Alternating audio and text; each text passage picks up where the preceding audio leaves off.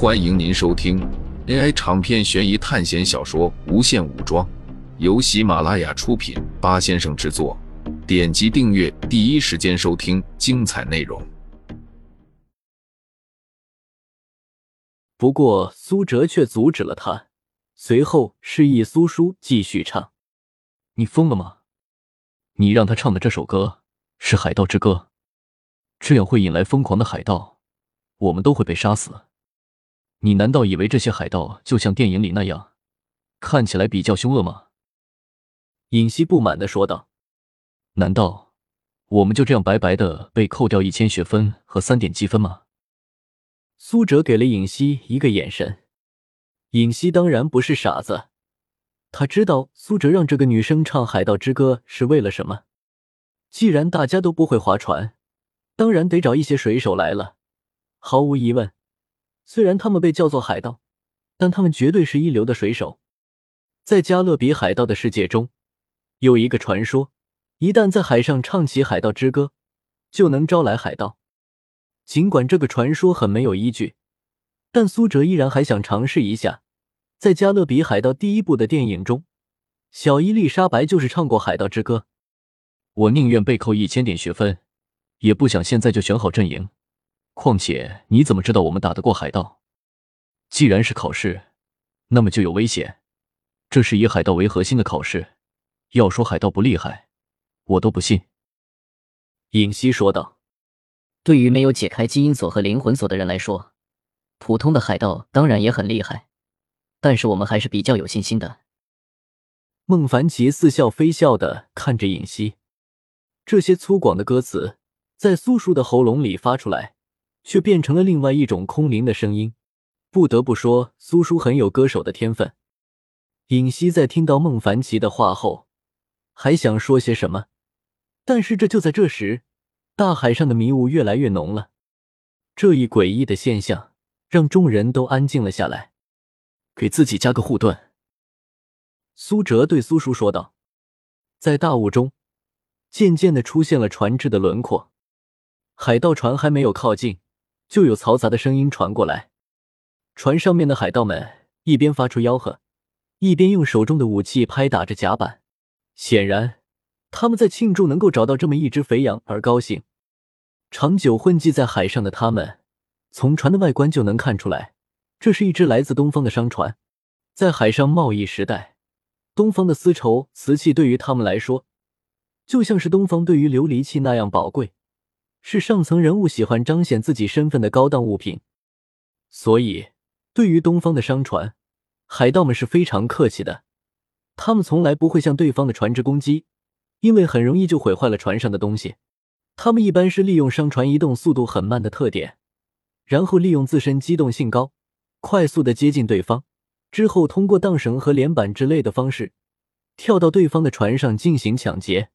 而且这些商船大多都为了自身的利益，火炮之类的武器要么是很少，要么根本就没有。这些海盗老远就看见了苏哲所在的商船船身根本就没有配备火炮，这对于他们来说。真是天大的好事！这些海盗们靠近后，快速的朝着苏哲所在的船跳了过来。这些海盗一个个都是跟猴子一样，而且浑身黝黑，穿着满是污渍的汗衫。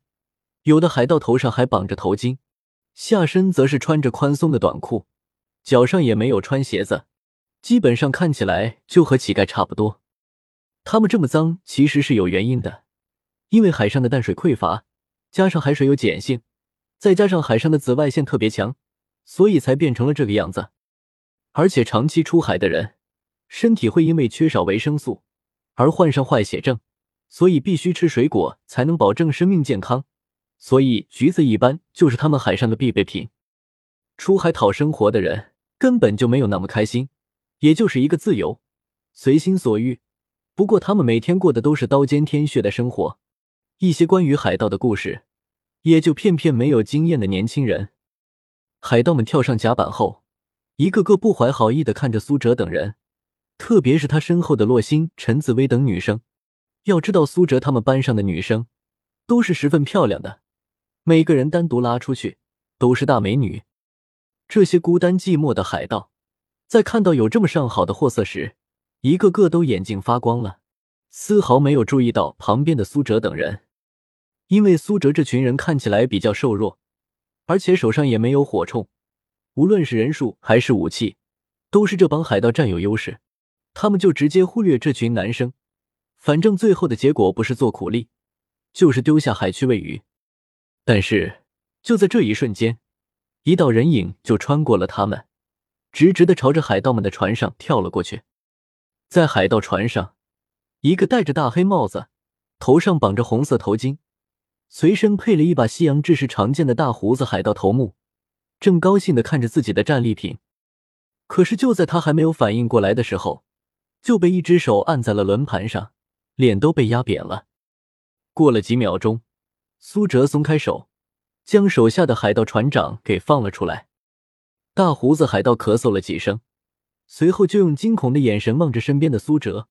刚才对方要是直接下手，他可能还没有反应过来就死掉了。周围的海盗想要冲过来把苏哲干掉，但是却被船长阻止了。你想要做什么？大胡子海盗问道。作为狡猾的海盗，不光要烧杀抢夺、偷蒙拐骗，有的时候还需要审时度势。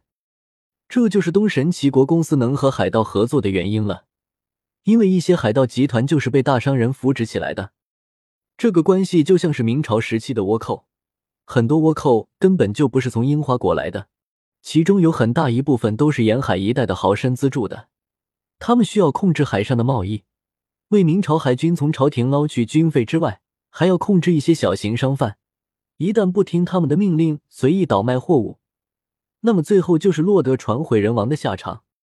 我是这艘船的船长，我叫做旺达。你需要什么帮助就尽管给我说。苏哲看了看对方，然后就在他想要开口的时候，对方突然从手中伸出了尖刀。旺达的速度非常快，这道偷袭明显是早有预谋的，趁着苏哲开口之际，自己发动攻击。同时，在苏哲的后面。也有寒光袭来，突然，整个海盗船燃起了一股滔天的黑炎，整个船只、船头的部分被烧了光了三分一。这艘海盗船也是一艘一维海盗船，算是在整个海盗里最弱的组织。他们能鼓起勇气来抢劫，大概也是很久没有开张了。站在船头的海盗基本没有受什么伤害，毕竟苏哲还等着他们给自己开船。我想让你的手下帮我把船开到土图家，报仇就是你们的性命。这票买卖干嘛？苏哲掐着对方的脖子问道。刚才对方爆发的实力是基因锁一阶的实力，也就是说，在海盗集团，一个最底层的海盗头目拥有了基因锁一阶的实力，那七大海域的海盗王到底会有多强？苏哲的心里没有数，但是应该不会弱。对方听到了苏哲的话后，连忙点头。苏哲再次放开旺达，海盗的狡猾是出了名的。刚才明明都是一副唯唯诺诺的表情，结果瞬间就变脸了。挑十多个你认为是最好的水手，苏哲对旺达说道。于是，没有经过多久，旺达就挑选出了他手下最精锐的人员。随后，苏哲让这些人进入到了自己的商船上。在苏哲离开的这段时间，冷星和孟凡奇等人已经将一些海盗解决了。旺达刚好走到苏哲的船上，就听见一道爆炸声，他的船炸了。听众朋友们，本集为您播放完毕，欢迎订阅专辑，下集精彩继续。